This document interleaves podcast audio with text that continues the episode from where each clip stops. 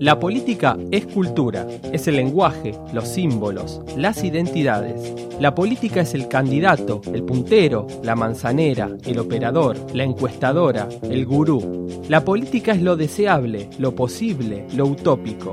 La política no es la guerra. La política es la batalla cultural.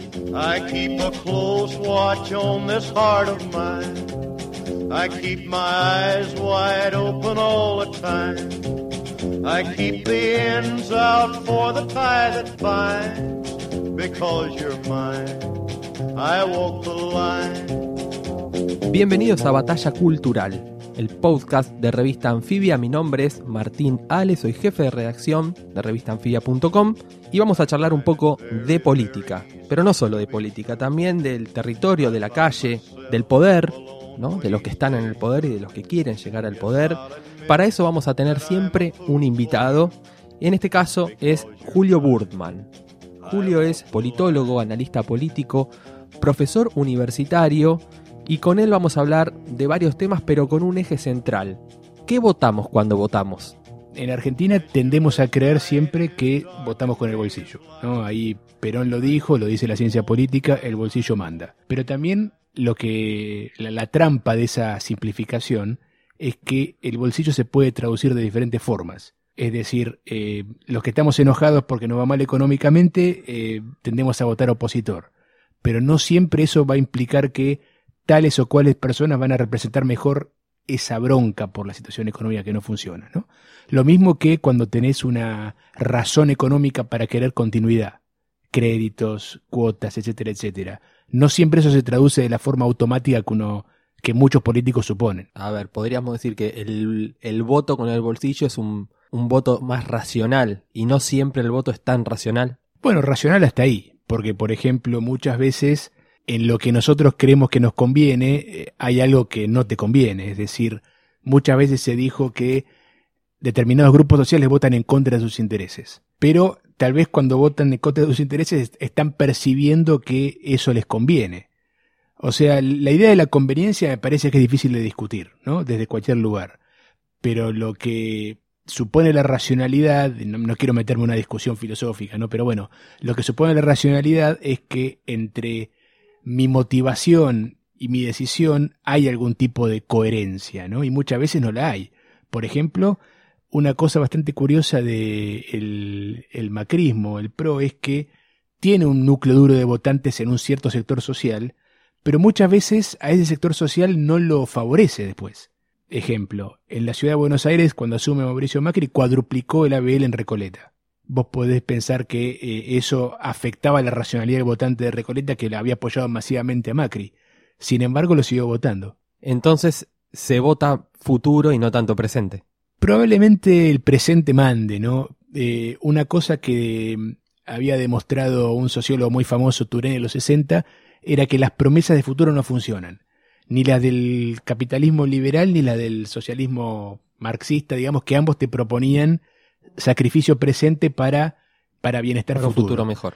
Y bueno, por eso los populistas son siempre imbatibles, porque son justamente lo que te proponen presente, ¿no? Eh, vamos a repartir ahora lo que tengamos, lo, lo poco que haya lo vamos a distribuir ahora, no vamos a esperar a una planificación a futuro, ¿no? Por eso, bueno, me parece que el populismo es tan exitoso electoralmente y las visiones más programáticas de futuro siempre terminan fracasando.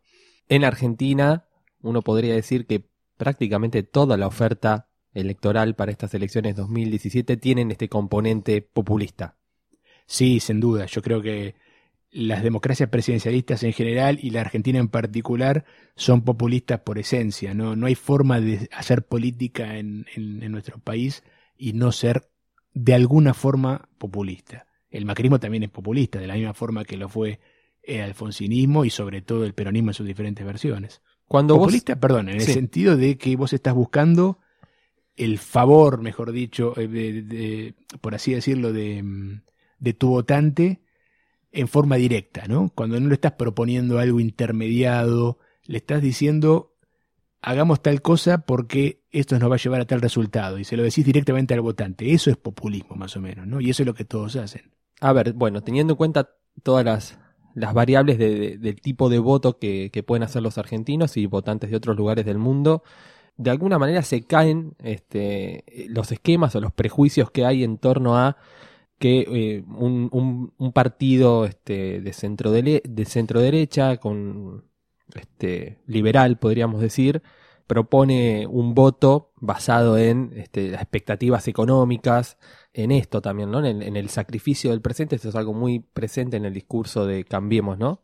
El, hacer, bueno, tomar las medidas que hay que tomar ahora para que en un futuro este, las cosas mejoren.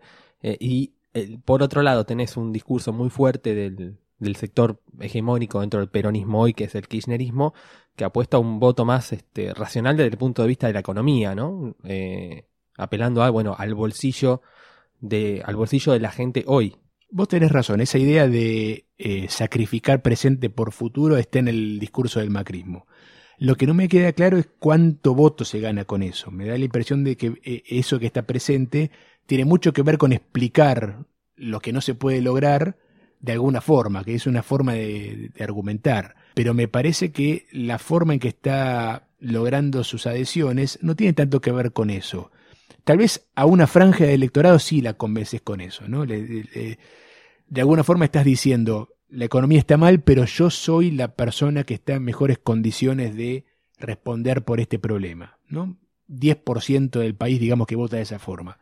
Ahora, el resto del votante de Cambiemos, que tampoco es mayoritario, hay que recordar que no, no se trata de un partido que gana las elecciones por el 50% de los votos y holgadamente sobre el segundo, em, vota en parte porque es antikirchnerista, en parte porque se siente identificado con esa visión, digamos, clase mediera hacia arriba que te propone Cambiemos, en parte porque puede estar eh, de acuerdo con los aspectos más conservadores y derechistas del discurso también del oficialismo. No sé, repito, si esa ecuación económica de sacrificate hoy porque ya esto va, a mejorar es lo que realmente motiva al votante de Cambiemita, ¿no? ¿Qué pasa con las identidades político-partidarias? Digamos que de alguna manera uno puede pensar que eclosionan en el 2001, por poner un, un año, este, esto lo sabrás mejor vos, eh, ¿Qué pasa hoy? ¿Cómo se reconfiguraron las identidades político-partidarias del votante? Digamos, hay, hay votantes que acompañan la, propuesta de un partido porque se sienten, porque sienten que se identificaron toda su vida con ese partido y entonces allí ponen su voto o eso ya no existe más. No existe más de aquella forma, ¿no?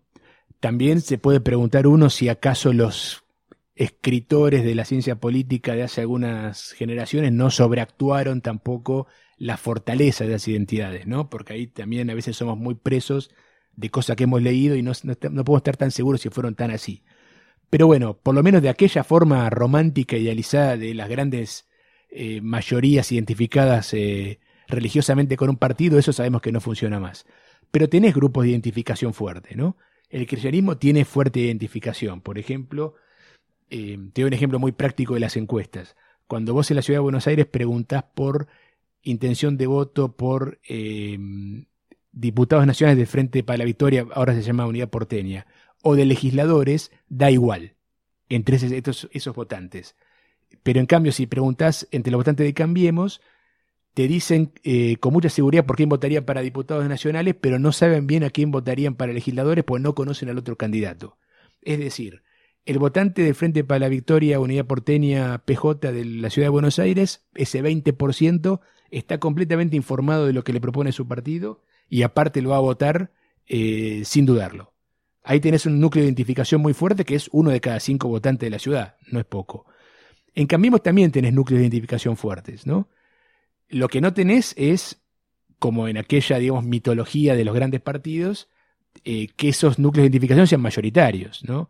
Hoy tenés eh, núcleos pequeños.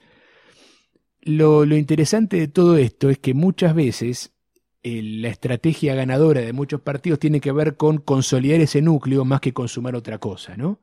Eso es algo que sorprendió mucho, por ejemplo, si te puedo sacar geográficamente de la Argentina, con Trump. Me acuerdo que eh, había estado Arturo Valenzuela, uno de los eh, hispanodemócratas más importantes de los últimos tiempos acá en Buenos Aires, eh, hablando sobre las elecciones antes de que se vote, y él decía que Trump iba a perder seguro porque su estrategia de consolidarse en el votante blanco, el votante de republicano duro, y despreciar al resto de los votantes, era matemáticamente eh, fracasada. Sin embargo, lo que demostró Trump es que muchas veces vos, concentrándote en tu núcleo, en tus votantes identitarios, podés llegar a ganar una elección igual.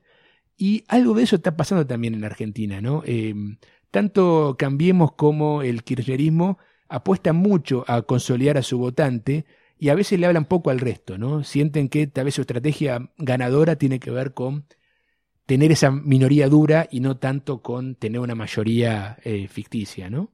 Esa minoría dura eh, le exige a, a sus representantes o a sus posibles representantes, que pueden ser en el gobierno o en un sector de la oposición, profundizar esto que se ha llamado eh, la grieta?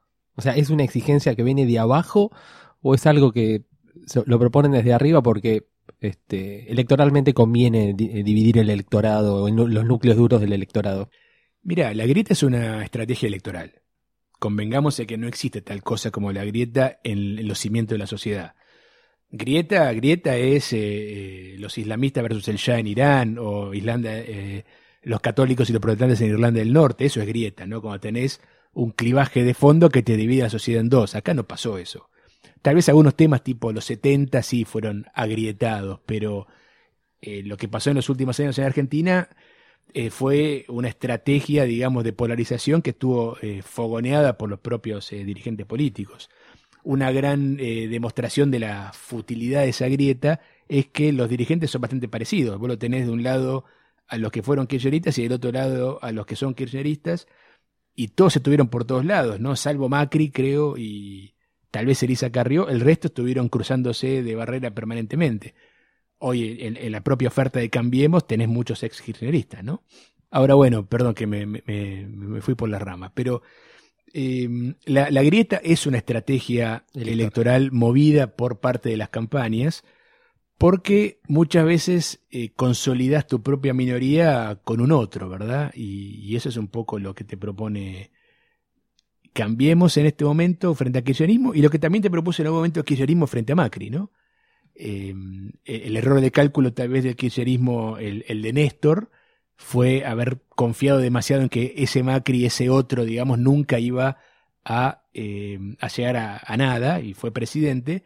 Y tal vez eh, esta, esta versión 2.0 de la grieta, en la cual es cambiemos el que fogonea contra Cristina Kirchner un voto identitario, también algo se le escapó, ¿no? En el sentido que están muy convencidos de que Cristina Kirchner nunca iba a convertirse en una verdadera amenaza.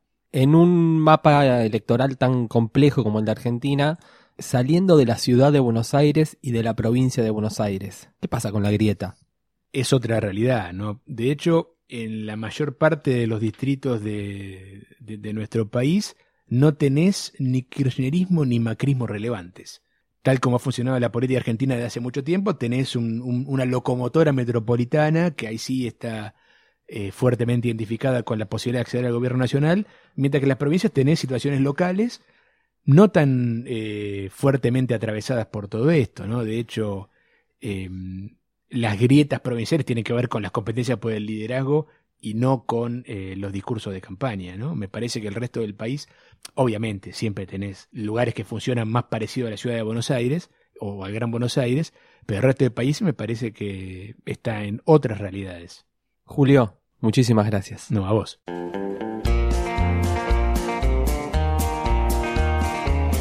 Gracias por escuchar este episodio de Batalla Cultural. Recordá que podés escuchar todos los capítulos en revistanfibia.com y suscribirte en Spotify y Apple Podcast. Mi nombre es Martín Ale y hasta la próxima.